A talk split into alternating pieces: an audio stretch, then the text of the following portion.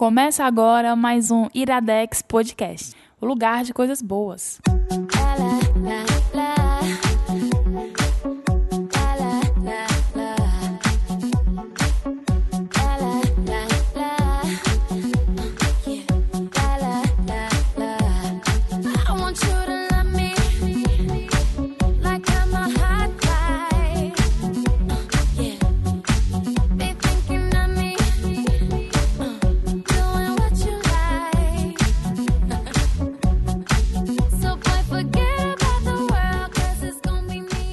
Começando mais um Iradex Podcast. Luísa Lima. Caio Anderson. Eu sempre tenho que conversar com a pessoa que tá à minha direita. Esquerda, no caso. Ah, É, tá. Já ia dizer, então tá errado. Confundi. Lu, Oi. quem é que a gente trouxe hoje pra gravar conosco? Trouxe a minha pessoa preferida no mundo todo. Maria. Olha aí, ó. Todas vocês, as outras supostas pessoas favoritas dela no mundo todo, estão ouvindo isso agora. Isso é só porque ela ganhou presente hoje. É, é. Eu estou, eu estou influenciada. Não, mas é, essa pessoa tá bom. Pode não ser a minha preferida no mundo todo. Mas o Igor, ele foi por muito tempo meu friend crush. Ah, era. Era eu, subi, eu venci na vida quando o Igor mandou solicitação de amizade no Facebook. eu te disse isso, Igor. Não foi Disse. na época. Foi. Igor Vieira. Oi. Igor disse que tá com, você tá com a meta de participar de todos os programas do, do- da RIPA, né? É, exatamente. Por enquanto foi Sete Reinos, Sem fim. Sem fim. Sem fim, Iradex Pitacos. Podcast. Iradex Podcast Pitacos, o Quadrinhos, O HQ Sem o HQ Roteiro. Sem Roteiro. Ai, indica? nunca participei do Ai, não, você participou do eu normal, daquele do, que tu é, falou do, do, do Batman. do Batman, sim. Foi. Aí falta tu Cinco participar do aí, né? Mindy com quadrinhos, falta participar do Nicolas, É, do Aos 30. é. É, Tô é chegando, isso. né? É tipo um igote, assim. M, Grammy, Mas é Oscar, tipo então- assim, eu acho que ninguém tem um, um, ran- um range tão grande. É, é, não Tá quase sei. Eu já né? participei do quê? Eu, Iradex? provavelmente tu tem mais participações do que eu em diferentes. Não, eu acho que eu participei dos mesmos. Eu acho que de números a gente tá igual. Número de geral? De número, é, porque não, número de ele geral tu participou. tem mais podcasts participados. eu Não, ele Não, diz de tipos número de tipos, né? porque ele Ah. participou do Mendigo com quadrinho. Não, do Sem roteiro, Roteiro. E eu participei do Nicolas. Ah, é verdade. Aí, fora esses, a gente participou de Tu todos os participou outros. do primeiro segundos? Era pra ter participado e não participou, né? Não.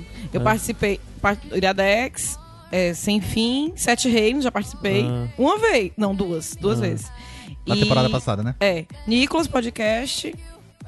Que é mais? isso, gente. A gente fez É, tudo pois isso é. pra aproveitar pra apresentar pra vocês a RIPA, a É. Rede Iradex de Produções Associadas. Ei, Nós temos muito todos bem. esses podcasts Foi diferentes boa. na casa. Gostei. São muitos. Se você quer saber mais detalhes sobre eles, você pode nos perguntar diretamente em uma das redes sociais. Você vai em iradex.net e fica sabendo de tudo que nós temos lá.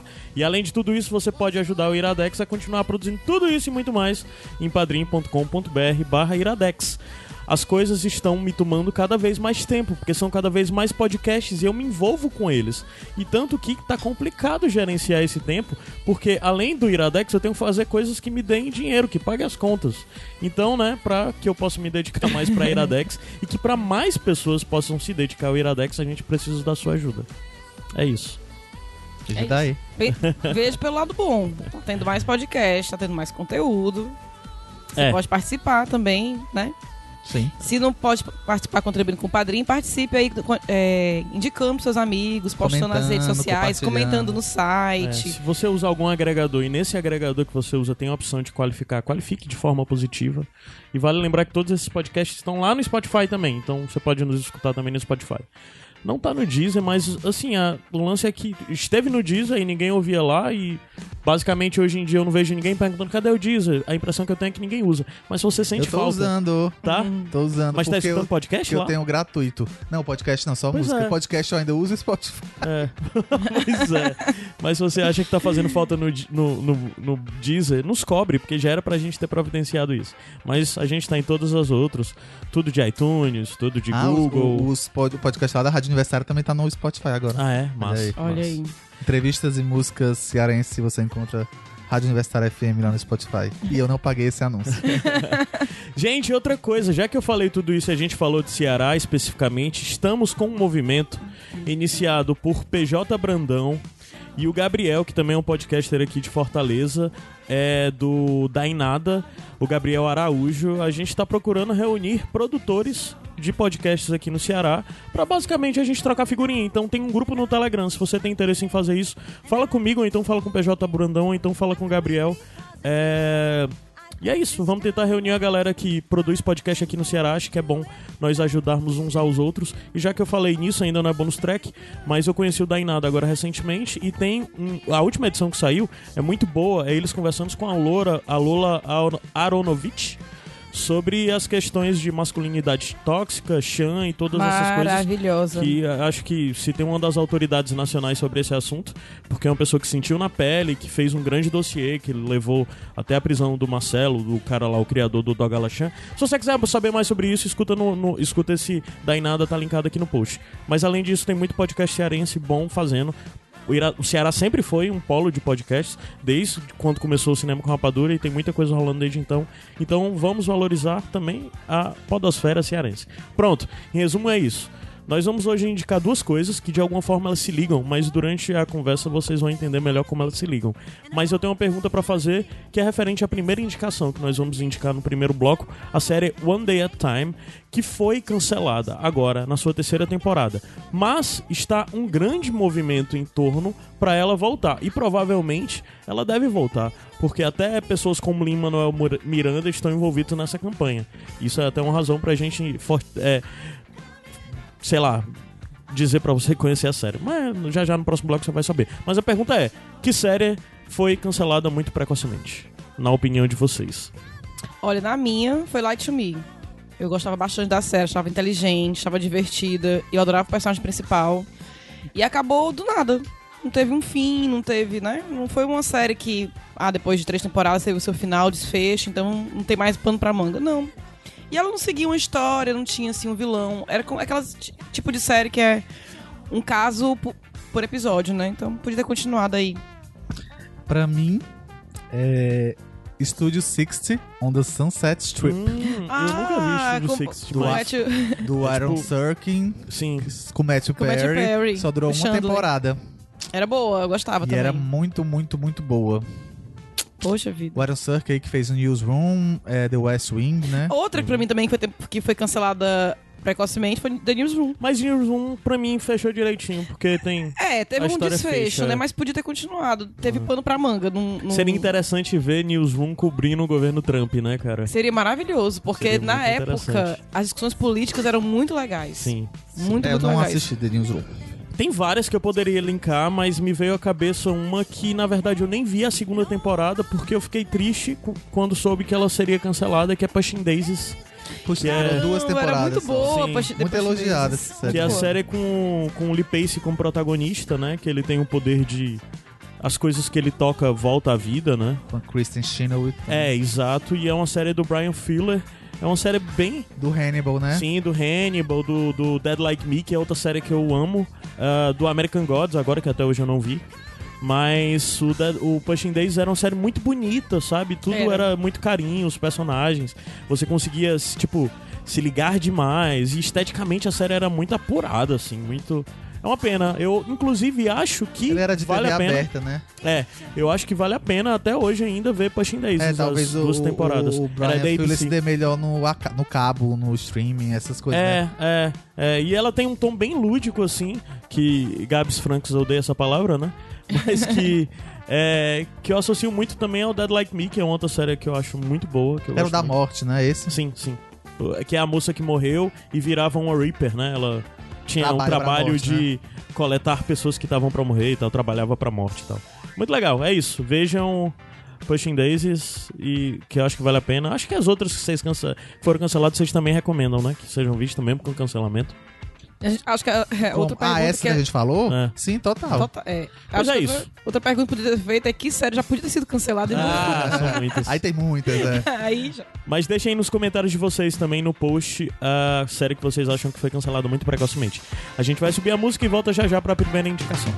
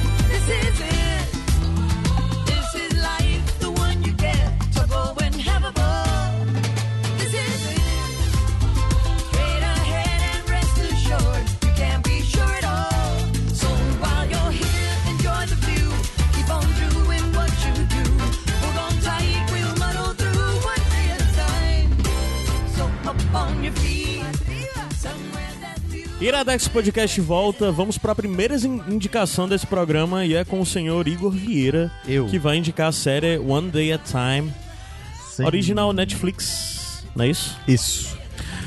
É a galera que faz essa série é um povo que eu nunca tinha ouvido falar, assim, tipo os showrunners, né? Não é, É. gente muito grande, que é uma Glória A Calderon, Calderon, Kellett é. e Mike Ross. Ela tinha co-produzido o How I Met Your Mother, tinha Hum. feito coisas, mais coisas menores também. Uhum. E esse é o primeiro, tipo, grande trabalho dela. Uhum. Que na verdade é um remake. Ou uma série inspirada em outra série chamada One Day at a Time, Hum. que é, foi exibida nos anos 70. Ah, olha só. Só que é basicamente isso. a gente tem um, um- É assim, a história da, da série dos anos 70 era de uma mãe divorciada com duas filhas e tal. E também tinha um, tinha um personagem amigo da família que era o, o Landlord, né? Como é que chama, gente? Isso? O senhorio. É, o senhorio do prédio lá. Uhum. ou da casa. E aí é basicamente isso também, é uma mãe divorciada com dois filhos adolescentes, não é mais duas mulheres, é uma, uma menina e um rapaz. E tem também um, um, um senhorio que também tem o mesmo nome, o o, personagem, que é o Schneider. Uhum. Fora isso, questões. A série tra- trata de questões diversas. Até porque a série original era de família branca, Uhum. E a série atual da Netflix trabalha com a família cubano-americana. Uhum. Então vai tratar de temas ligados ao à latinicidade É. dessas, desses personagens, né? Cara, antes de tu começar e, sei lá, dar a sinopse e falar um pouco mais sobre os personagens, a primeira coisa com essa série que me fez ter muito preconceito foi o que provavelmente muita gente, ao ouvir a indicação dessa série da Play, vai se incomodar. Porque ela é uma série de clack, né? Ela é uma série de risada. É uma as- série que, sei lá, fundo, é, né? que até cinco anos atrás nós víamos porque estávamos habituados. Habituados, e agora É. já não é mais E o... hoje em dia, quando aparece uma série dessa normal, forma, é, é aspas, bem é. estranho, né? É. Por exemplo, eu ainda aceito as séries clássicas que se via na época, como Friends. por exemplo Friends, como Seinfeld, Seinfeld. é, e outras várias, né? Eu acho que Big Bang Theory foi, Eu acho que é a última um- grande, foi- né, que E é porque tá já tá no ar há uns Ah, 10 sim, anos, sim, né? sim. Então, tipo, foi algo que também começou em outra época e se continuou, né? É. Não é- não foi algo novo que surgiu agora, né? Aí as séries, quando começaram a despontar novas séries de comédias muito famosas, né? Que, sei lá, de The Office pra frente, assim, que foi cortado isso. Aí você para pra pensar em outra série que foi muito grande, ao mesmo tempo que Big Bang era muito grande como Modern Family, já não, Não tem, tem, aquilo, é. né? É, e hoje em dia, várias séries de comédias que estão rolando Brooklyn não tem. não tem. Brooklyn Nine-Nine não tem, The né? Big Bang Theory tem. Tem. Tem. Tem, né? Modern Family não. Não, é o que a gente tava Uhum. dizendo. Big Ah, tá. Bang Bang Eu tem. tenho- não, eu, eu tinha entendido, tava falando que Ah, como Big- The Big Bang Modern Family É, não tinha. Brooklyn Nine não tem também. Aí a primeira coisa que você, ao pensar nisso sobre a série, é que ela é uma Tem um série velha. Velha. que ela é uma série em formato velho, De, Velho. cla- de piadinha velha e tudo mais. Mas você começa a ver a série, eu vi três ou quatro episódios, e você começa a ver que ela é uma série nada velha. Ela só Super tem atual. esse formato disso que, na real, eu não consegui entender a necessidade disso. Eu acho que é mais uma escolha estética pra eles quererem situar a série ao lado de outros clássicos. Não sei, eu não encontrei a função Eu narrativa disso. acho, eu acho, não sei se a função é narrativa, pode ser uma função financeira, de produção. Porque é mais barato, geralmente essas séries são filmadas em um, dois dias no máximo, com multicâmeras, né? Aham. Então não Talvez é, seja é, isso. é mais fácil a produção, imagino eu. Série e é uma assim. série de poucos sets, né? É, Geralmente é um formato de série de poucos sets. Sei lá, a série até agora que eu me lembro do que eu vi tem três sets. Os poucos é, episódios o que eu vi. consultório, o apartamento E o apartamento do e o Schneider. apartamento do Schneider. É, o que eu vi, assim. É. E. Mas ok, ela parece uma série antiga, mas na hora que você começa a ver a série e os temas que ela aborda e o com que ela faz humor, ela não é nada velha. É exatamente Não é, você- é zero aí velha. no ponto Os central. temas dela, mas a partir daí é o show é teu. Igor. Só, só uma pergunta, Igor. Tu não acha que. é, tu chegou a ver alguma coisa da série original ou tu só pesquisou? Não, só. Talvez fosse uma homenagem à série original, não? Essa, essas risadinhas, essa. É, não, realmente eu não sei. Pode ser. Pode ser, porque provavelmente era um sitcom Uhum. também. Mas Mas, mas assim, eu acho que, além disso, eu acho que pode ter sido um preconceito também de muita gente, porque a série não teve um, um grande é, apoio da Netflix, vamos dizer assim, no, no promocional. Outras séries da Netflix são muito. ganham muito mais mais dinheiro de, de marketing, muito mais verbo de marketing. Pois é, estranho. Eu ouvi falar nessa temporada, nessa série na terceira temporada. É. Pouco antes dela de anunciarem que ela foi cancelada, né? É, Mas mais tipo- na frente a gente tipo, fala isso de Tipo. The Way, Sense8, é, Stranger Things, House of Cards, Orange is the New Black. Isso. Que desde a primeira temporada já tiveram um- um- uma verba muito maior. Até a brasileira. Como é o nome da brasileira? Aquela do. Aqui tá agora, É- coisa mais linda. Não, a outra. Aquela primeira que tem aqueles. Tipo, é tipo uns jogos vorazes, assim, pra eles saírem da. É, eu sei. É, não da lembro. ilha. Ah, é, eu vou Não, descobrir Então, aqui. 3%, 3%. 3%, isso. isso. E aí até essa série, assim, teve um, um- um- Eu acho, na minha percepção, porque assim, não chegou pra mim. Inclusive, eu. Quando chegou pra mim essa série, Ah, foi uma amiga reclamando que essa série era maravilhosa e reclamando que não tinha. O- que era como se fosse um preconceito, por Entendi. ser personagens latinos e tudo e tal. E eles não deram muito isso. Aí eu acho Será essa- que essa série talvez não tenha tido marketing direcionado especificamente, provavelmente, pra comunidades latinas ou algo assim? Talvez isso possa ter acontecido, não? Lá nos Estados Unidos. É, não sei. Sei que pra gente aqui no Brasil não chegou. É, mas pelo visto não deu muito certo. Se foi porque a série tá cancelada, né? Uhum. é Ah, engraçado. mas ainda durou três ela, ela temporadas. tá na terceira temporada atualmente, ela está na terceira Acabou a temporada. terceira temporada. Acabou. A terceira fez três. Pois é porque é, é, é ela, de ela uma é de vez, né? quando? Porque pra mim essa série 2017. Então, cara, pra mim essa série, eu comecei a me falar dela esse ano, ela apareceu pra mim, o trailer da série, esse ano. Pra mim ela era uma série nova, eu tô realmente chocada sabendo Não, que é eu de também. 2017. Do, janeiro de 2017, primeira temporada, janeiro de 2018. E também é assim, ela, ela foi lançada, é lançada também numa época que também não é. Aham. Geralmente a Netflix lança os, os principais ali em maio. Feve- começa em fevereiro, né? Com House of Cards, aí vai o calendário assim. Janeiro realmente eu acho que também pode ser um. Eu acho que ela apa- apareceu pra mim pela primeira vez ano passado. É, gente. Ah, pois é, passado. e A gente tá muito focado É. nessa coisa de a série foi cancelada, a série não, foi mas eu, cancelada. eu terminar o que eu ia falar, que era justamente isso. Eu acho que as pessoas, elas. Mas só desculpa pra falar bem rápido que a gente tinha falado no bloco anterior. A série tá cancelada, mas isso já é muito negativo pras pessoas. Ah, eu não vou ver. Cara, a- uma das Não, pessoas que é é- dona de mas- Hollywood atualmente é Lin-Manuel Miranda, né? Esse homem tem muito Não, moral mas independente atualmente. da série ser renovada ou não, ir pra outro canal ou não, é uma série que não termina com gancho, não. Termina. Termina encerrando. Termina. Tem final, né? Termina tem final. Ah, ah, Desde a bom. primeira temporada, poderia ter final na primeira, Ah. poderia ter final na Ah, segunda e poderia ter final na terceira. Mas mesmo assim, É de, de todo boa. jeito, o Lin-Manuel Miranda disse que está decidido a salvar essa série. Pois enfim, apesar de todo esse preconceito, que a Netflix também faz muito lixo, eu resolvi Muito. dar essa, essa chance a essa série no final do ano passado. Mas E- fala um pouco e mesmo da, do Foi plot, muito boa a assim, surpresa. do como é que são os personagens e tal. Os personagens. É assim, a, a personagem principal é a Penélope. E, e o muito bom é porque o nome dela, completo da personagem, é Penélope Francisca del Carmen Riera Inclán Ruiz Maribona de Álvares. Que, gente. Eu acho que é com as coisas dos latinos que tem A gente mesmo, assim, eu tenho quatro tem, nomes. Tem um nome grande também, né? A gente também tá nessa. E aí, ela tem dois filhos, como eu disse, né? Ela é recém-divorciada. Tem uma filha de que vai fazer 15 anos, né? Vai fazer a quinceañera. Quinceaneira. E o rapaz, acho que 12 anos, talvez, por aí. E ela- eles moram também com a avó, né? Que é a mãe da, da Penélope, que é interpretada pela maravilhosa Rita Moreno, Ah, ela é ótima. ganhadora do IGOT. Emmy, Grammy, Oscar e Tony. Hum. Pois A- tá aí. Ela é muito boa. Ah, eu não sabia que ela tinha Oscar, não. Sabia Tem das o-. West Side Story, Uhum. que eu esqueci o nome em português, o musical. E inclusive tem uma piada, uma referência ao num episódio que é muito boa. É Amor Sublime Amor. Amor Sublime Amor, exatamente. E aí tem o Schneider, que é o, o Lady Lord. E pronto. Esses são Engraçado que o Schneider principais. parece muito. Ele me lembra muito o menino o Homem-Formiga, pô. Esqueci agora que é a Luísa o Paul Louca. Rudd, Rudd. Só que bem Paul mais alto que ele. né? É, é, sim, sim. Mas ele não lembra o Paul Rudd?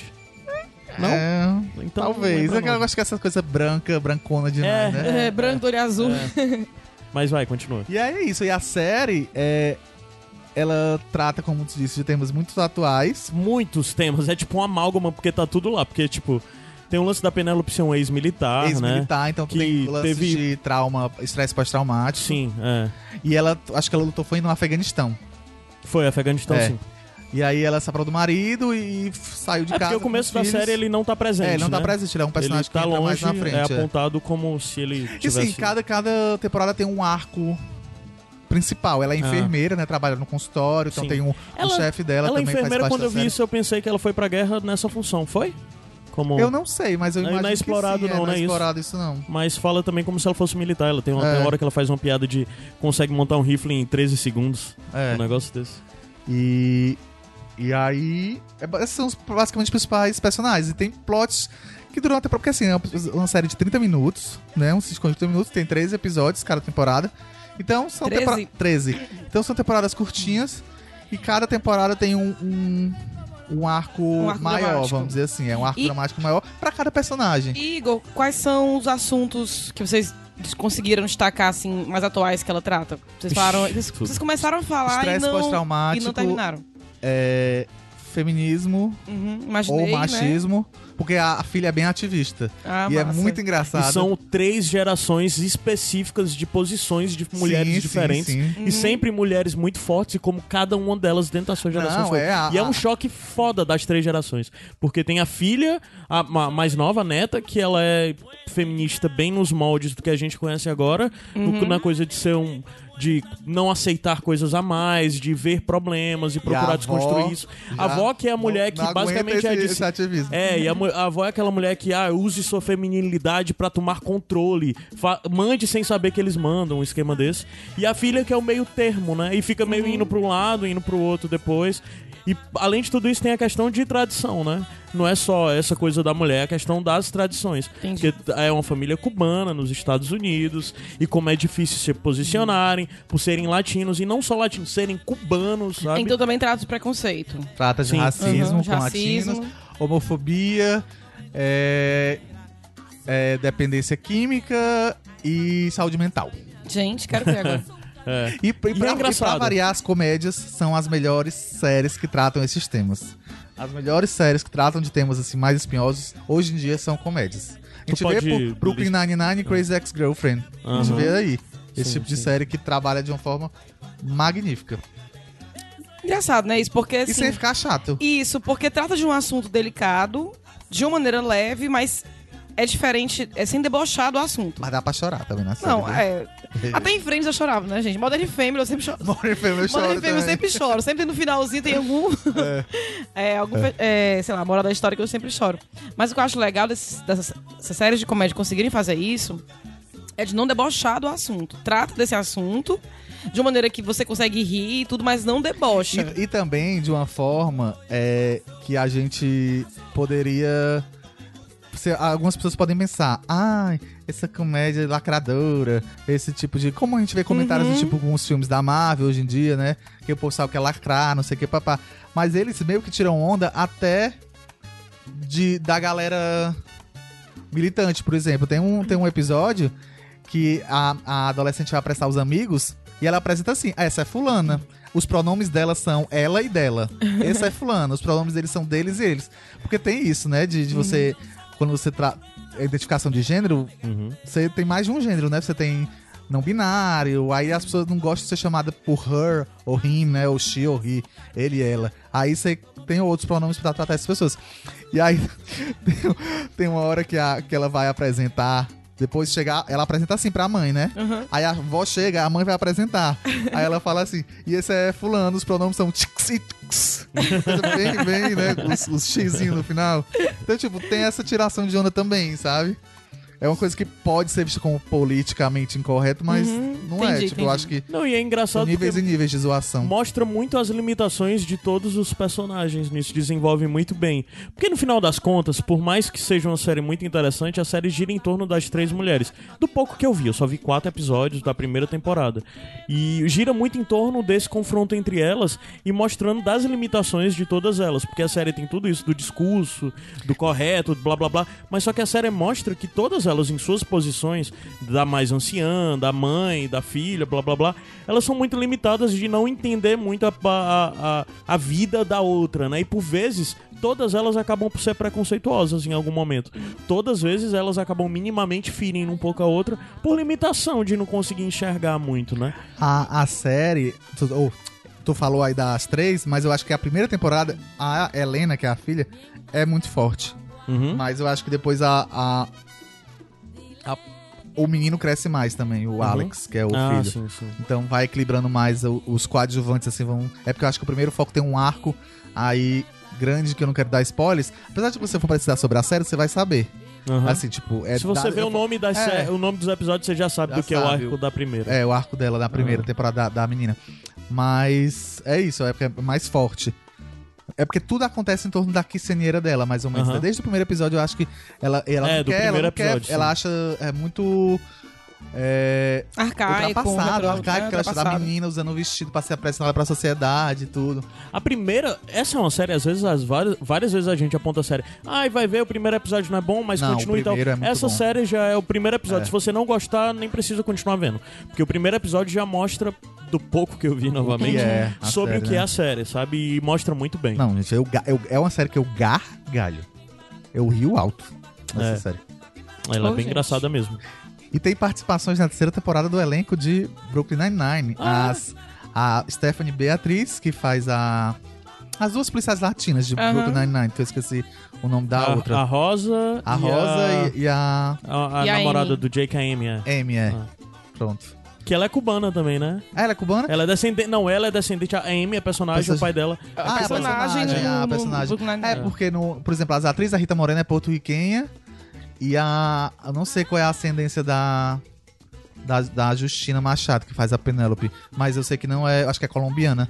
É engraçado porque a série fica direto tentando mostrar umas coisas muito de, de estereótipos, né? latinos. Mas só que eles fazem verdade, piada né? com essa ideia da retratação do estereótipo, né? Várias vezes eles falam, você é um estereótipo ambulante, assim.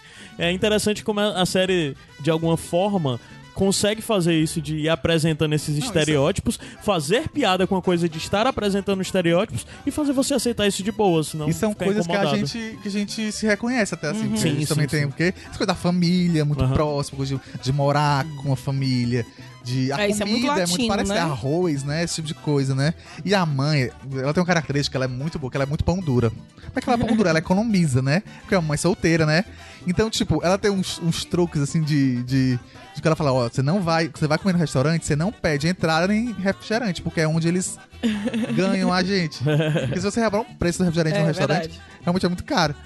Ela, tipo, quando vai assistir os jogos do, do Só filho lembrei dela, daquela que o coca filho de joga 6 beisebol. reais que a gente tomou Que aí sábado. tomou aquele dia, é. Exatamente. Aí ela, tipo, leva tipo a farofada mesmo, sabe? Ela é muito, muito, muito engraçada. E assim, pelo que eu li, as comunidades latinas têm gostado do, da representação. Tem, Não Hum. tem visto de forma negativa, tem visto de forma positiva. Até porque a criadora é uma. Ela é de origem cubana. E a, a sala de escritores é muito diversa. Então. E tem como. E dá pra você rir de Dá, um certo o- estereótipo. Não, o que eu quero dizer assim, dá pra Ah, você rir de um certo estereótipo. sem ser ofensivo. Sem ser ofensivo. Eu tava agora há pouco na casa da minha mãe e ela tava assistindo a Grande Família, que tá passando toda tarde, né? E aí você, você se vê naquela família de periferia, eu né, cresci numa família de periferia, a gente se vê muito nas coisas da família ali, na roupa da galera e tal, né? Do cafetão da rua, todo de pochete, não sei o quê. Dá pra rir sem ofender um certo estereótipo, eu acho. Se a série consegue fazer isso, massa. É, uma outra coisa, eu tava lembrando de algo, não sei se isso chega a ser spoiler, mas eu acho que, novamente, como minha visão é limitada, porque eu só tô vendo a primeira, mas vou continuar a ver depois desse podcast que a gente gravar. Mas tem uma coisa muito representativa na série que eu acho que é uma, uma coisa que mostra muito. Tem uma hora que tem um problema e a filha, né, a neta, tá falando sobre mansplaining, como isso é problemático, né? Aí a mãe pega e diz: Ah, mas isso não é problemático como se eu estivesse andando na rua e alguém do meu- atrás de mim dissesse, "Ê, não sei o que, falasse algo assim meio. e me desse um tapa na bunda, né? ela fala isso. E- ou seja, o mansplaining pra ela não é tão problemático quanto isso. Aí usa esse exemplo. E a avó pega e diz: Ai, que saudade do seu avô. Hoje, pra ela, é o, a cantada é um elogio, né? É, a cantada na pra rua mãe é um já é elogio, tipo, a cantada é o problema, e pra filha a cantada já é algo inimaginável. Já é tipo. Já tá trabalhando outras coisas. É, né? já é outras coisas, já tá evoluindo. como foi superado, que é um problema mesmo. Já vamos para outros níveis, é. É isso, E mano. eu uma acho todo mundo muito bom. Rita, Sim, Rita sim. Moreno e a Justina Machado são os destaques. Fácil. Mas ah, eu gosto da menina, eu gosto do, do Papito, que é o Alex, que elas Aham. chamam de carinhosamente de Papito.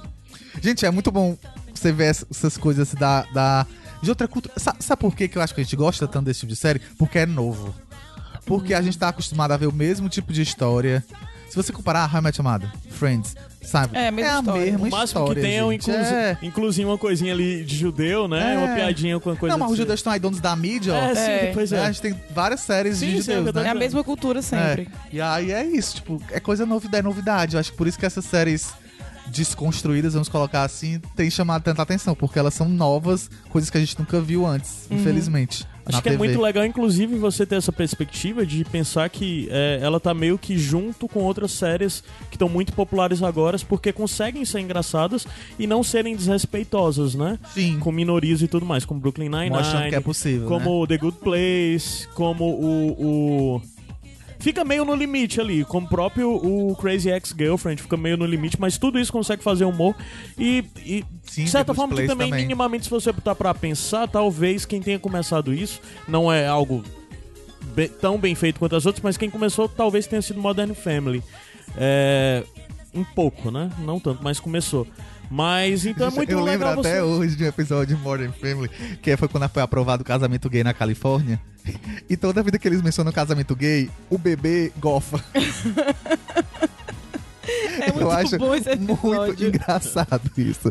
Mas é de uma coisa que você fica assim, é no limite, assim. É, no limite. É. E, e Modern Family tem um pouco disso que vocês falam das gerações, né? Porque a gente vê ali o Sim, pai, o pai, é. como o pai vai aceitando aos poucos ali a normalidade da situação e como as crianças aceitam, por exemplo. E eu acho que isso que você tá aí também é reflexo. Você falou que pode ter começado com Modern Family e, e tá mais frequente agora porque foi dado mais espaço para essas outras pessoas. Foi dado espaço para as mulheres, para os latinos, para os negros.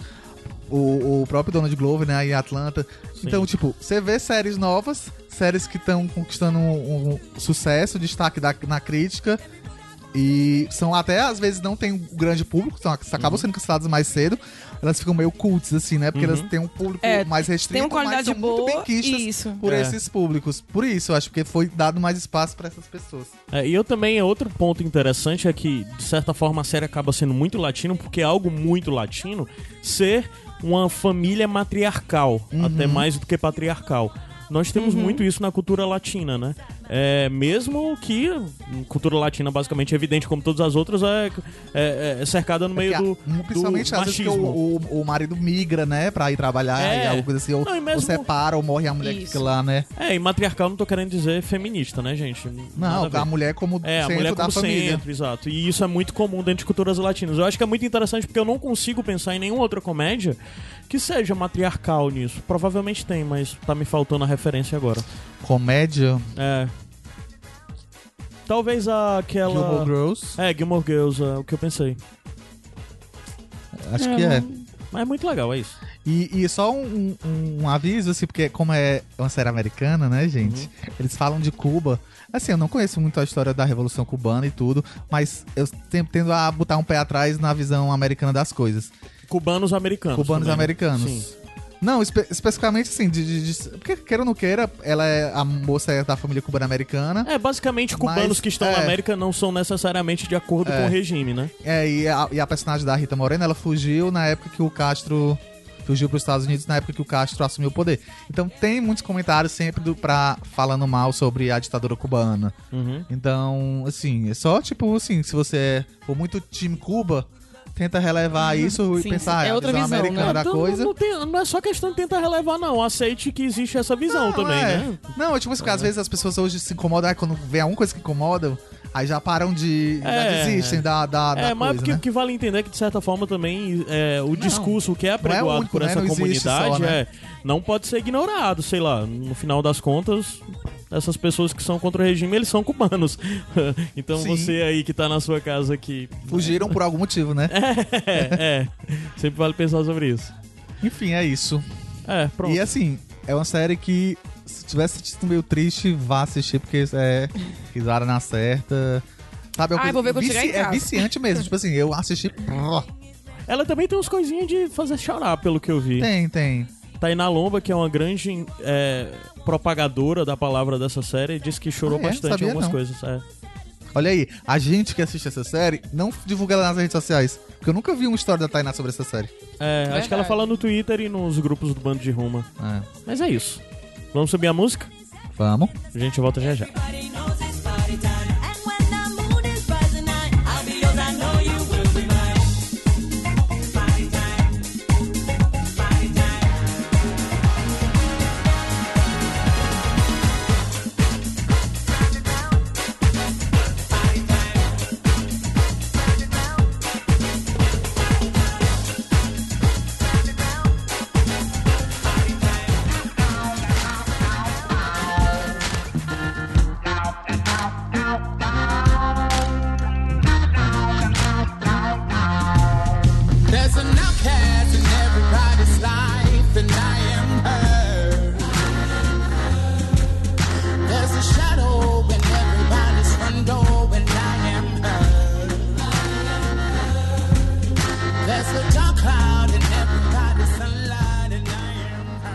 Podcast de volta. Vamos para a segunda indicação, que quem tá trazendo é a Lu.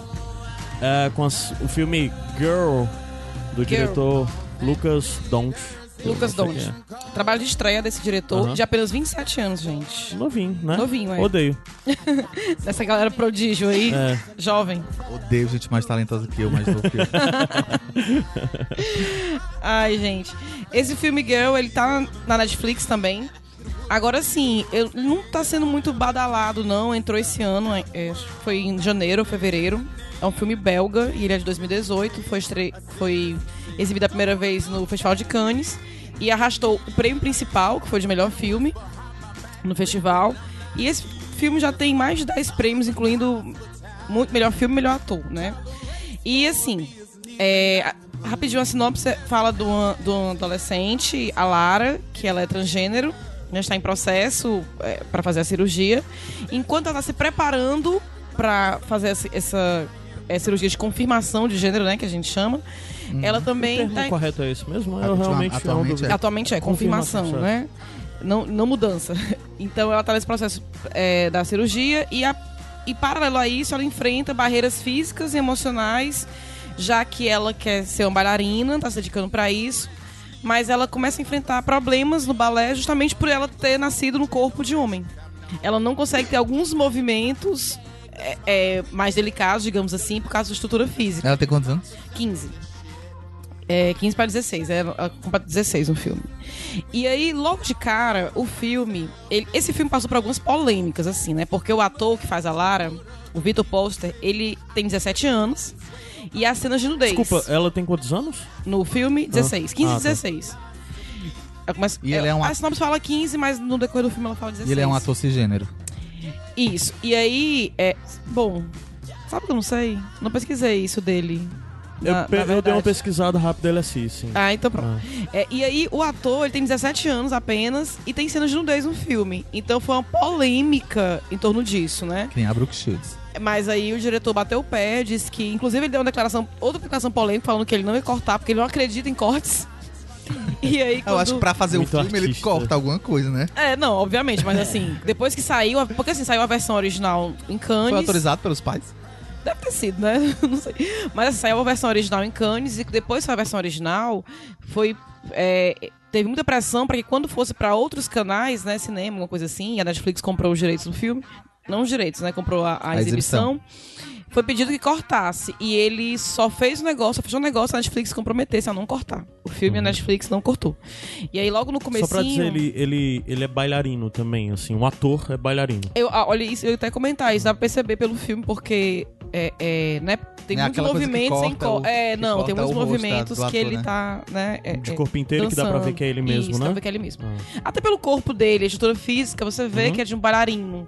Não dá pra perceber, assim, pelo, pelas costas, pernas, né, e tal, você meio que nota que ele é bailarino. Mas enfim, é, logo no comecinho, ele tem esse aviso, né? Que vai ter cenas de nudez e, e, e algumas outras coisas que eu não quero falar pra não, Uhum. não, não, é, é, estragar a spoiler, né, experiência. também? Mas Ah, também não é bem um spoiler porque diz no começo, né? Então você Ah, meio tá. que sabe que vai. que tipo de coisa vai, vai vir no filme. Mas também no comecinho. E aí o filme começa. Você vê. O filme parece um documentário, na verdade. Parece um, docu, é, uma- um- Mas ele é um falso ficção. documentário? Não, mas é baseado em fatos reais. É, e aí você começa tendo ali a relação familiar da Lara com o pai. A família é composta por pelo pai e o irmão dela de seis anos. Oi. Não, eu ia perguntar se tu disse que ele parece um documentário pela maneira que ele é filmado. Isso, não tem assim no filme. Mas não tem depoimento assim, não, né? Não, não tem depoimento. É só o jeito, porque mostra muito o dia a dia da Lara. Então, não é uma coisa, né? Tem um arco dramático, assim, como a gente está acostumado a ver os três arcos do filme, né? E tal. É, e aí você começa vendo o dia a dia da Lara com a família, interação dela com a família, e a priori parece uma coisa meio surpreendente, porque ela tem uma citação da família, o irmão chama ela de Lara, o pai, né, trata como uma menina, e aí ela tem todo acompanhamento, como ela quer ser uma bailarina, bailarina de sucesso, ele muda, a- ele muda até de endereço para ficar mais próximo de uma escola melhor de balé. Então ela tá numa escola que todo mundo sabe da situação dela. E ela tá lá no vestiário com as meninas, entendeu? E, e- dançando na parte feminina do balé. E acompanhado por médicos e psicólogos. E aí você começa achando aquilo bacana, né? Assim, ah, que E legal distante e também da nossa realidade, E distante. né? Que Só que à medida que o filme vai passando, você vai vendo que não é tão simples não assim. é tão fácil, né? Não é tão fácil, porque embora ela tenha todo esse aparato, tem as questões internas Uhum. que ela sofre. E embora todo mundo todo mundo assim, né? As pessoas com quem ela convive, Uhum. família, porque tem outras cenas com outros familiares e tal. É, a gente não sabe, não é, não, é, não é explicado no filme o que aconteceu com a mãe, né? Vive só ela, o pai e o irmão. Mas ao, ao tempo que vai passando, você nota até que as pessoas, não é que elas não aceitem a Lara, elas também não sabem lidar. Uhum. Então tem algumas cenas que, que, que a gente nota que tá sendo difícil pra ela e meio constrangedor, tanto pra ela como para as pessoas que estão convivendo com ela. Tem uma cena, acho que isso não pode ser considerado spoiler, mas assim, né, são casos específicos, tem uma cena inclusive que ela se apresenta na escola e o professor pede pra ela fechar os olhos e pede que as, que as meninas presentes levantem a mão quem tem problemas com ela no vestiário. Quem teria problema Na em ela frente se dela, trocar, isso? na frente dela. Só que ele pede pra ela fechar os olhos pra não ver qual é a menina. E você nota, o ator, ele é sensacional. Você nota todo o constrangimento do ator, assim, dele ficar sem graça, mas ao mesmo tempo, pra ele não ser hostilizado, pra ele ser mais aceita, ela, desculpa, pra ela ser mais, a personagem, né? Pra ela ser mais aceita, ela acata. E tem outras questões que aparecem durante o filme que é muito constrangedor pra ela e que ela não queria, ela pede pra que, pra que isso não aconteça, mas a insistência das pessoas que convivem com ela, ela acaba cedendo e você nota que ela cede pra não estragar. Poxa, é como se fosse assim. Essas pessoas já estão me aceitando como eu sou, então eu vou, Vou abrir mão vou abrir disso aqui, mão né? disso, mas assim, é muito doloroso. Eu que tava assistindo, Tu é um drama, né? eu já sou um drama, né? E eu, ah, eu me mostrei nesse filme, eu chorei muito, assim, porque é muito doloroso ver. E assim, até porque eu não passo por isso, né? Então, assim, eu me vejo, eu me olho no espelho, embora eu não goste de uma coisinha ou outra em mim, eu estou me vendo no corpo daquilo que eu me identifico. né? Eu me identifico como mulher e estou me vendo naquele corpo, tenho, esse- tenho esse corpo. E é diferente do- de quando você é, é adolescente, por exemplo, porque ela tá passando por esse processo adolescente. E não se faz a cirurgia logo de cara, né? Então ela tá, tá passando por todo o processo. Eles explicam bem direitinho, isso é muito bacana no filme. E é meio cru, porque eles ah, os médicos explicam como vai ser a cirurgia.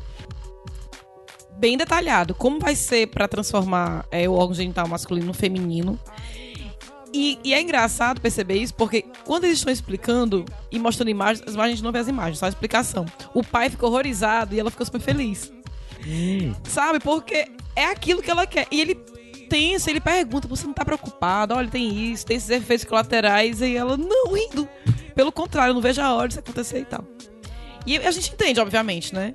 E tem outra conversa que eu queria destacar, assim, sobre isso. Uma coisa, quando eu era mais nova e queria ter corpo já... A, ca- a cabeça, né, crescendo, já queria, sei lá, ter seio, né? Que, que isso em mim foi muito depois e tal. Isso a gente entende, assim, dessa necessidade de querer que o corpo mude. Mas provavelmente a gente sabe que vai mudar. Ou então a gente tem medo de que o corpo mude muito, que a gente não tá preparado ainda. Já ela tá naquela fase assim de, não é só querer que o corpo mude porque é adolescente, é porque ela sabe que no, no percurso natural isso não iria acontecer. Ela quer a todo custo. Não, e aí, no caso dela, é bem mais tarde que as outras meninas adolescentes, né? Exatamente. E aí eu tenho Porque se ela tem que esperar alguns anos ou alguns. Porque provavelmente ela já tá fazendo esse tratamento há muito tempo tratamento hormonal, acompanhamento de psicólogo, papá, pra depois É, no- finalmente no- se operar. isso. E as amigas dela Já, já, né, são, já né? É tem tudo. engraçado pelo que o modo como tu com falou, peitos. Uhum. Dá a entender que é, de certa forma acaba por retratar, se você observar dessa forma, algo que talvez passe despercebido por a gente, porque apresenta a realidade dela, logo é totalmente condicionado ao local onde ela está, que é um filme belga, então Isso. é a realidade belga, e isso necessariamente envolve as questões políticas sobre isso, É, né? Então a gente pode para pra avaliar, como o Igor falou, né? Ah, é porque tem toda a questão do tempo, o tratamento e tudo mais, e isso muda, a legislação muda de país para país. É. Então é interessante observar que, inclusive, determinadas coisas, pelo que eu entendi, que são exigidas delas, são dadas ao contexto daquele, Daquele país, lugar. daquela nação e de como eles aceitam ou não aceitam essa Isso. realidade. A né? diferença desse filme para outros filmes que eu vi sobre este assunto é que esse assunto ele não foca no preconceito e na violência externa. Esse assunto foca nos problemas internos. Isso é muito bacana, porque a gente sempre vê filme, por exemplo, no caso Da, Que eu até indiquei da- aqui. Da, mulher. É, a garota né? dinamarquesa. É, da mulher fantástica, ela tem um preconceito, né, externo. A, gar- é, a garota dinamarquesa também, porque foi uma outra época, né? Porque foi a pri- primeira que, que submeteu a uma cirurgia como essa. Mas você via muito que ela sofria externamente, né? No filme, a da garota dinamarquesa, ela apanha, ela tem é, é, o distanciamento das pessoas. Nesse caso desse filme, é o outro lado é outra, outra parte que a pessoa também enfrenta, que é super difícil, que é a aceitação dela. Então, assim, ela, ela tá naquele corpo que não é dela. Tem umas cenas muito tocantes, que ela se olhando no espelho, sabe? E, e olhando para aquele corpo que ela visivelmente não quer. não- e, e com um horror. É, é meio tocante, assim. O ator se garantiu muito. Que ele olha assim pro espelho com horror aquele corpo, sabe? E no, no filme, na verdade, é, ela tá começando o tratamento. Ela, ela já tem passado por toda a parte psicológica, né? Pra querer mesmo o tratamento. E é comemorado, inclusive, em família, quando ela começa a tomar os hormônios. Eles, eles é, a família faz como se fosse um aniversário, né? O nascimento da Lara, digamos assim, né? Chá de revelação. É, é tão legal, assim, a, a maneira como a família trata, né? Então, é bacana, porque sabe aquela coisa que você tá passando por um problema e você conversa com alguém sobre e a pessoa quer, mas ela não consegue te ajudar? Tipo, se ela não tá entendendo, é o meio que eu senti isso no filme. Porque parece que ela tem todo o aparato do mundo, que ela tem todo, todo o apoio que ela precisa, da família principalmente. né? O pai dela é um personagem maravilhoso. E, e mesmo assim ela tá sofrendo, sabe? E por ela querer tanto aquilo, ela acaba se prejudicando, porque ela tá, ela tá ali tendo que escolher entre dois grandes sonhos, que é ser bailarina e passar por esse processo cirúrgico, né? Só que é, é, o que ela precisa fazer pra um meio que dificulta o que ela precisa fazer pra outro, Entendi. né? Então, assim, ela, por exemplo, é, é, como ela tá usando muito maiô, é, é, né, bari de bailarina e tal, então ela tem que esconder, né, o órgão genital. Então aparece, ela...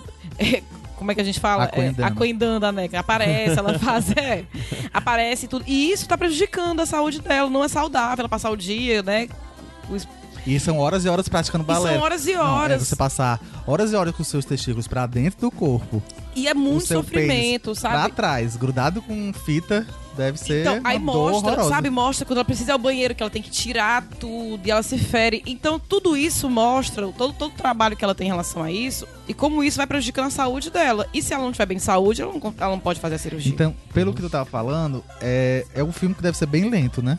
O ritmo é, dele. o ritmo dele é lento, você vai aos poucos e, e toda a vida. E você vai pegando pequenas coisas, por exemplo, é, tem um dado momento que um personagem tá chateado com ela e acaba chamando ela pelo nome de nascença e ela fica muito mal com isso. E ela é um personagem triste, assim, né? É uma pessoa Meio tímida. melancólica, né? meio melancólica. E ela é tímida porque ela tem todo aquele cuidado de não deixar as pessoas se aproximarem muito pra não saberem quem ela é. E ficou. Eu me questiono muito quando eu lido com esse tipo de assunto, porque quando o professor fez essa pergunta do vestiário, a gente. É muito confuso, eu não sei vocês, o que, a opinião que vocês têm disso, mas é muito confuso na minha cabeça até pra julgar. Embora eu fique chateada pelo constrangimento que ele fez ela passar em perguntar se essas outras meninas, né, sentiu a vontade, eu também penso do existem, lado, existem, né? existem movimentos feministas que, né, que tem um, um choque maior com o movimento trans, né? Isso.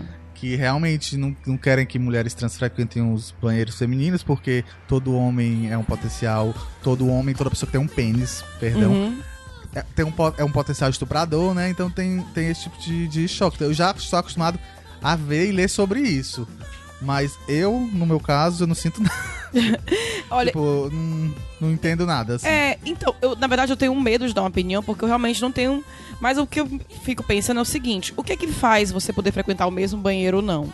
É o sexo, é, digamos, ter é, o órgão genital masculino ou feminino, ou opção sexual? Porque no banheiro feminino pode ir mulheres lésbicas que podem é, olhar muito mais Aham. pra mim nua do que o homem, por exemplo, né? Uhum.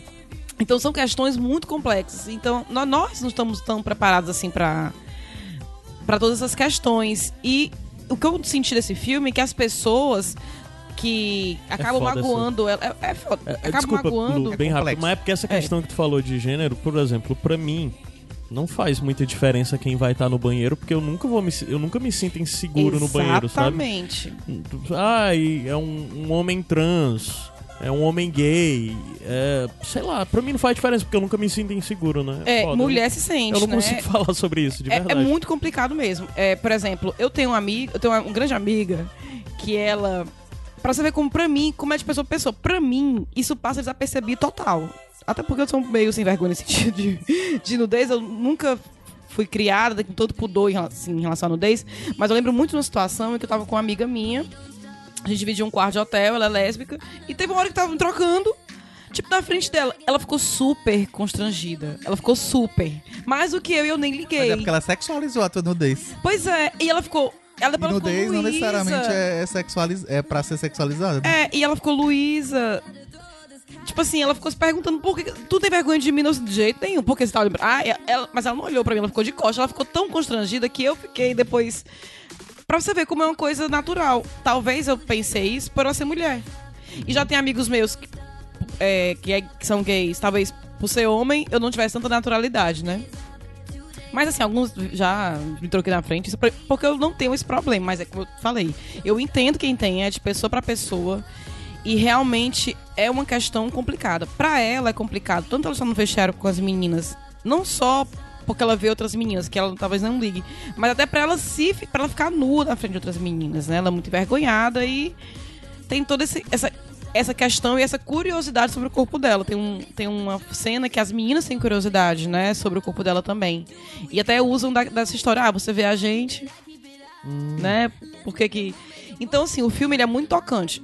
Jus- Justamente porque ele trata de assuntos mais internos do que Aham. externos. Quando tem um problema externo, é mais nesse sentido das pessoas estarem ainda aprendendo como lidam com ela, por exemplo, né? Lu, é, pra fechar, eu tenho uma pergunta, além disso, caso tu tenha mais alguma coisa pra adicionar, né? Tu adiciona, mas é, tu acha que esse filme é uma boa pra. Além de, sei lá, como uma obra, como um filme, tu acredita que ele é um bom filme, pelo que tu já falou, mas tu acha que ele é um bom filme como exercício de empatia pra gente minimamente entender um Acho. pouco da realidade de, de pessoas trans, que provavelmente é porque é foda, né? Porque é uma realidade, viciada e tal, mas tu acha que Eu acho que é ele porque funciona pra isso? Funciona, porque ele trata de muitas questões bacanas, que eram coisas que eu coloquei aqui pra comentar. Por exemplo, quando o pai dela tá conversando com ela sobre interesses românticos, ele fica perguntando assim, por exemplo, tem algum menino na escola que você gosta? E ela falou pra ele assim, eu nunca falei pra você que gosta de meninos. Uhum.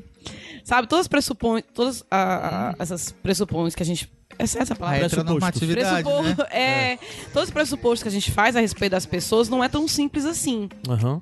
E eu acho que o filme é um pouco educativo. Nesse sentido. De você. Mas é mais nesse sentido de ver o lado do outro. Então, por mais que a gente tenha empatia, a gente não sabe como é. Aham. É quando o Igor tá falando sobre a questão de muitas feministas, né, que, que querem. é, é, que até são consideradas transfóbicas porque tem um discurso. O que eu acho, na verdade, não é minimizando a luta trans. Eu acho realmente é que é uma luta diferente né, do que de uma mulher que sempre sofreu as consequências de nascer mulher, de uma mulher que já sofreu outras consequências por, por não se ver, por não estar no corpo de mulher. Eu acho que são lutas diferentes, não é minimizando nenhuma nem outra, né? Realmente não dá pra comparar as coisas. Eu acho que aí, unindo o que o Caio falou, unindo esses dois, as duas indicações, além de elas estarem disponíveis na Netflix, eu acho que elas tratam de, de temas atuais, sem ser essa coisa panfletária. Exatamente. Didática Isso zona. não é, não é É, tanto. é, é uma coisa que faz parte das tramas, pelo que eu tô entendendo, do, É, do filme, o- que eu não vi. Mas é uma coisa que faz parte da trama, mas é, tá contando a, a história de pessoas, né? Exatamente. Tem até uma conversa dela com o pai dela super legal, que ele, pra tentar animá-la, né? Porque ela tá ali triste com, com, uma questão. E ele fala que vai dar tudo certo, que ela tenha calma, né? Porque ela tá muito. Ela tá ansiosa, porque ela tá tomando os hormônios não está vendo mudanças rápidas, né? Ela fica ansiosa e tal. Ele fala: tenha calma, veja bem. Olha, olha o trabalho legal que você tá fazendo, você vai ser um exemplo. E ela fala: não quero ser um exemplo, eu quero ser uma menina. Eu só quero ser uma garota, não quero ser exemplo. Então, até nisso é, é, é importante. É como o falou, não, não é um filme levantar bandeiras. Ele apenas está mostrando a- é todo, todo o, o sofrimento interno que uma pessoa transgênero passa. Massa, eu acho que o interessante de filmes, séries e tudo mais é a possibilidade do exercício de empatia, né? De você minimamente ser transportado para uma realidade que não lhe diz respeito, e você minimamente entender aquilo e ter um pouco de. de... É, até pra gente ter cuidado, sabe? Sim, sim. Caio, é, o filme, como eu falei pra você, às vezes as pessoas tem- até tentam agir com naturalidade, mas não age, sabe? Assim, é, ela, sabe, é, quartos separados, ou então tem coisas separadas porque ela não é uma menina como as outras, né? E tudo que ela quer. E, e ela vai sofrendo, aceitando aquilo de um jeito. E às vezes a gente pode estar tendo alguma atitude que nem sabe que tá magoando. né? Beleza, é isso? Bacana. É isso. Ou então vamos subir a música e a gente volta já já. Pra... Quer falar alguma coisa? Não, eu ia dizer que é girl, né? Repetir o nome do Girl. filme. É, Girl. o filme é girl. Não é girls no plural, é no singular. É, É. É girl. porque eu tava em dúvida se era plural ou singular. Pois vamos É, subir a música e a gente volta já já pro nosso bloco final de bonus tracks e afins.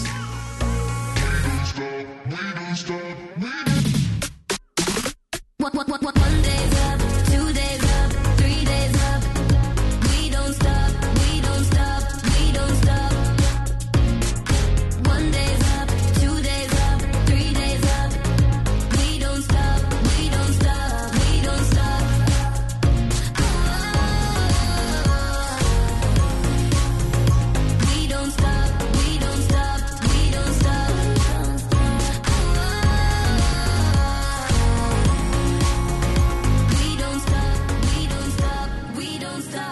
fazer uma música pra você.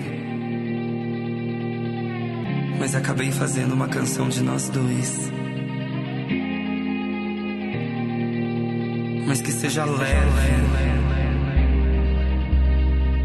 Leve. Como eu te levo comigo. Leve. Leve.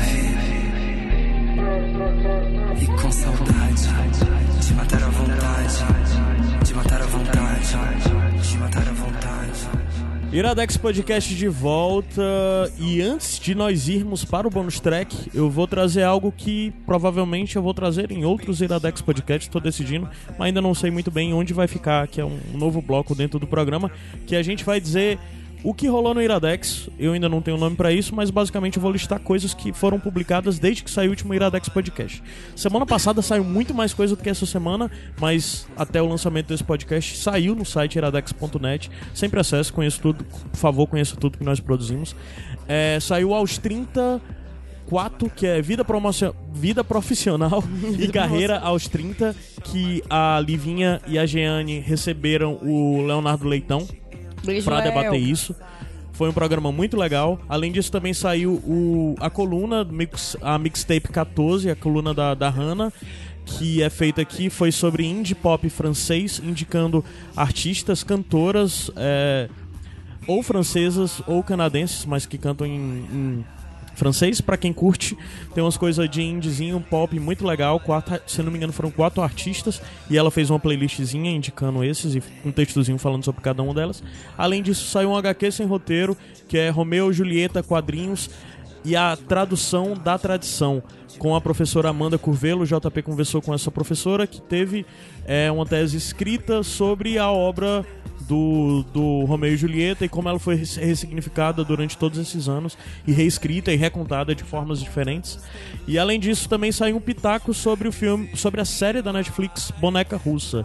Então, se você está procurando uma outra série para escutar, para conhecer e tudo mais, indico fortemente o Boneca Russa, certo? Além disso, vou explicar a trilha sonora. A Lu me indicou que eu botasse na trilha sonora, enquanto falasse de girls, mulheres trans. Girl. Ah, de girls. O que, que eu Girl. falei? Girls. Eu falei girls, né? Ah, tá. Girls who run the world. E eu tava meio que procurando e no Google eu não queria botar as brasileiras que geralmente todos conhecemos, aí eu tava procurando algumas coisas diferentes e encontrei uma lista num site que é o den.us,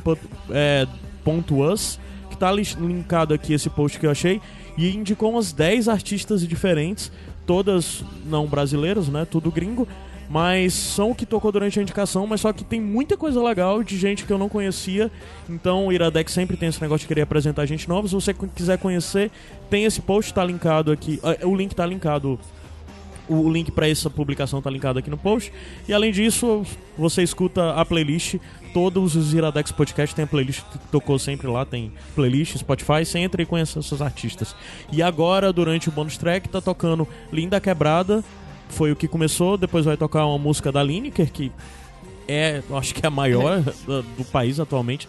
Todo mundo conhece e, e vai fechar com as baianas e a cozinha mineira. Muito bom também. E além disso, existem várias outras mulheres trans que estão, tipo, estouradas aí. Com a mulher Pepita, que é, é sensacional. Ah, a Candy Mel, da Quem é banda que War. fortalece às quatro da madrugada? A Candy Mel da banda War, né? A Linda Quebrada, como eu já disse, a Lineker. E na Baiana e as Cozinhas Mineiras, de cabeça que eu listei, Aretusa. é, a, é a, a Raquel Virginia e a Sucena Açucena. Aretusa Açucena. E é isso, são o que eu lembrei, então tem muita gente legal pra você conhecer por aí, tá? E vamos lá, meu primeiro bônus track, só pra dizer, eu assisti ontem, vai ser rapidão, mas eu assisti ontem um filme Shazam. Eu assisti antes, porque teve uma pré-estreia do Cinema com Rapadura. Nem Fui convida. convidado, obrigado, Jurandir Filho. Nem chama. Ah, e também o pessoal da, do Espaço Z, que realiza junto com, com o Jurandir Warner, essas né? cabines. E a Warner, né? Rolou.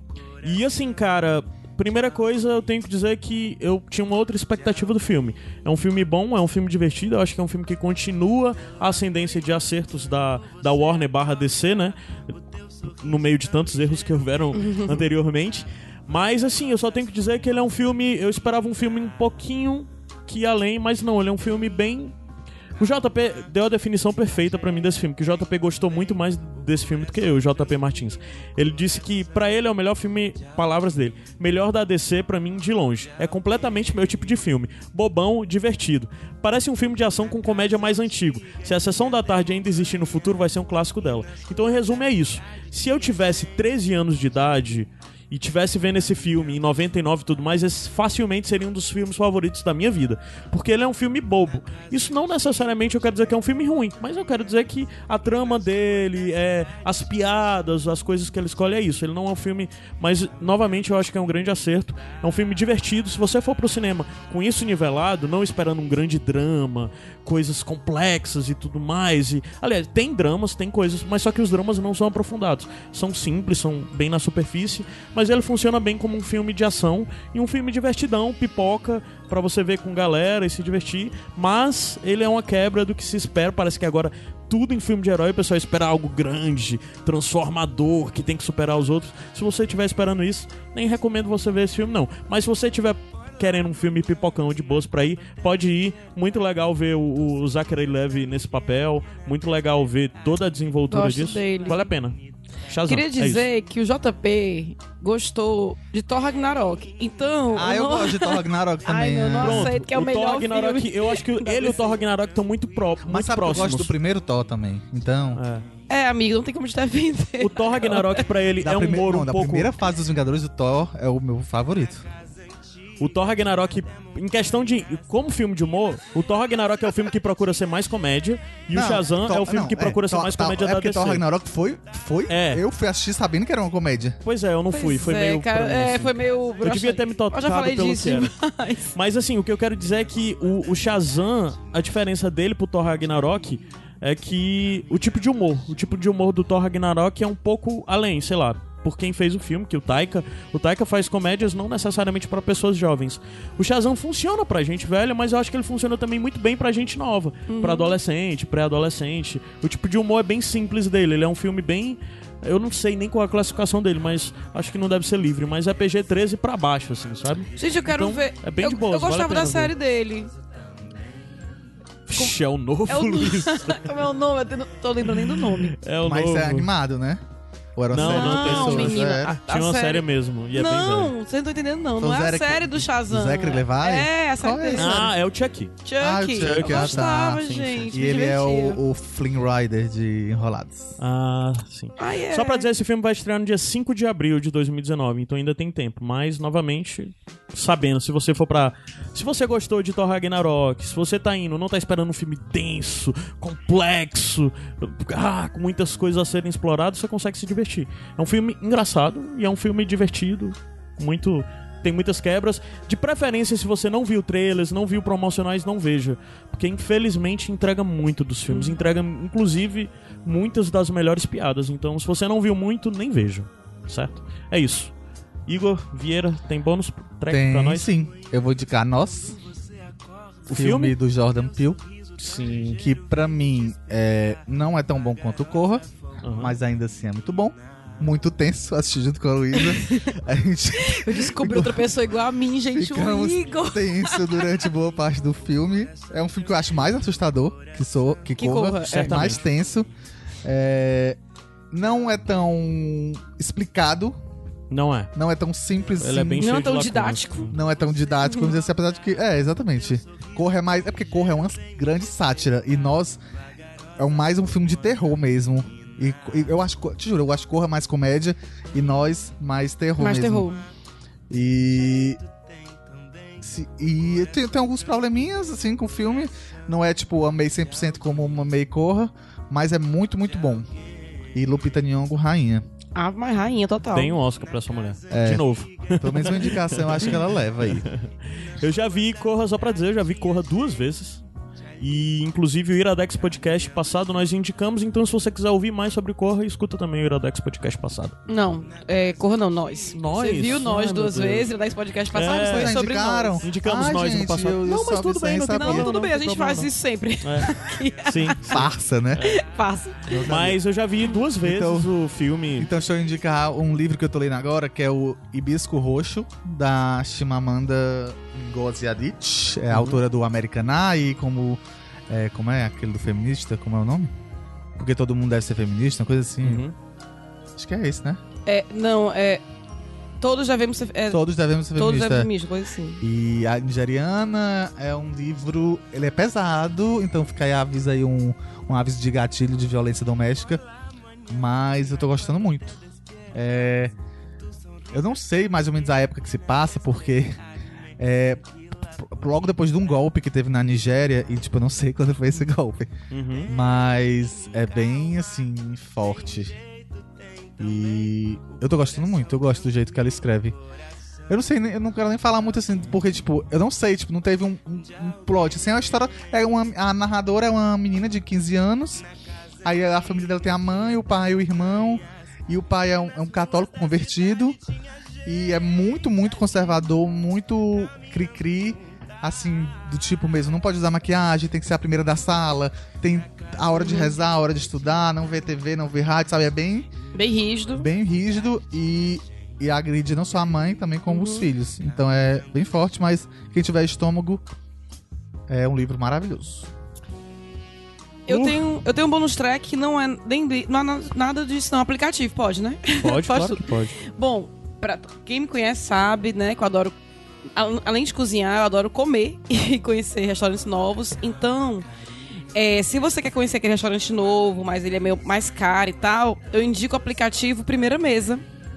Não sei se vocês conhecem os meninos aqui, mas Não. é um aplicativo que você reserva lugares no restaurante e você paga apenas 50% da conta. Vala. Só vale pras comidas, não pras bebidas. Mas assim, tem muitos restaurantes bacanas, Olha como aí, Cabana Del Penélope sabe do Primo. é. Mas tem lugares como Cabana Del- Mas vale pras entradas, viu, Penélope? Só não vale pras bebidas. e tem restaurantes bacanas da cidade, como Gepos, Cabana Del Primo, e, entre outros. Você baixa o aplicativo e aí. Não tô ganhando nada, viu, gente? Da galera da primeira mesa. Inclusive, primeira mesa, manda aí pra mim. Ah. E você paga uma taxa de, de reserva. Geralmente depende da quantidade de pessoas. Você pode fazer para grupos de duas, três, quase seis pessoas. E mesmo assim ainda compensa, você paga E mesmo assim ainda compensa. sai mais barato do que você pagasse o prato Pa- normal. pagasse o prato sem cheio. usar o aplicativo. Tem algumas regrinhas, né? Tem a taxa de, de reserva. E Tem umas também, vagas, né, também. Tem umas vagas. É tipo, tem, você abre tipo um calendário e tem uns horários pro, pra quantidade de pessoas que você quer na sua mesa. Aí você reserva e tem que chegar no horário. Assim, tem uma tolerância de 30 minutos, se eu não me engano. Mas é bem bacana e até pra dar a oportunidade de você conhecer aquele restaurante que você quer tanto e é meio caro pra você. Então achei Se que você for de muita gente, é melhor, né? Porque dividir a taxa, né? é melhor porque divide a taxa. A taxa aumenta conforme o número de pessoas, mas não a ponto de ser o valor da taxa valor, cheia, né? entendeu? Então vale a pena juntar uma galera. É, se tá aqui em Fortaleza, deve ter em várias outras capitais tem, também, tem né? sim. São Paulo E aí? deve ser um deleite. Deve ser um deleite. Então baixem o aplicativo Primeira Mesa. É, é bom quando você vai reservar assim pra dois dias depois, né? Porque tem mais opções de horários. Massa. Digamos, se eu reservar hoje, talvez pra hoje não tenha mais, mas pra amanhã eu vou encontrar tipo dois horários, Uhum. entendeu? Então é bacaninha. Conheçam aí. Massa, gente. Pessoal, vai encerrar esse programa. É... A Baiana e as Cozinhas Mineiras é Gosto. uma banda brasileira muito legal, né? Que tem toda essa coisa sempre. É meio besta ter que dizer isso. Mas que são duas mulheres que cantam, são duas mulheres trans e tal. Mas o que eu acho sensacional da Baiana e as, e as Cozinhas Mineiras é o que geralmente as pessoas costumam definir que é o encontro perfeito entre duas coisas muito marcantes na cultura brasileira, que é Bahia e Minas Gerais. E é como o pessoal diz, é o encontro entre Gal Costa e o Clube da Esquina. né? E, E isso é foda, e a cara. história Você... que cozinha a percussão, né? Sim, sim. E é muito foda e conheço. É porque, é, se eu não me engano, elas duas são baianas. E o outro cara da banda, que é amigo delas da época da faculdade, um né? negócio desse, é. Que era só um trio e depois tem banda mesmo, hoje em dia é mineiro, né? Aí é muito legal esse encontro, é muito. Se você minimamente tem algum apreço por esse tipo de música brasileira, de MPB mesmo. Se não, sei lá, conheça o Clube da Esquina, por favor. E é isso, pessoal. Boa semana pra vocês. Eu fui Caio Anderson. Eu sou Luísa Lima. Igor Vieira. E Tchau. até semana que vem, pessoal. Tchau. Beijo. Tchau.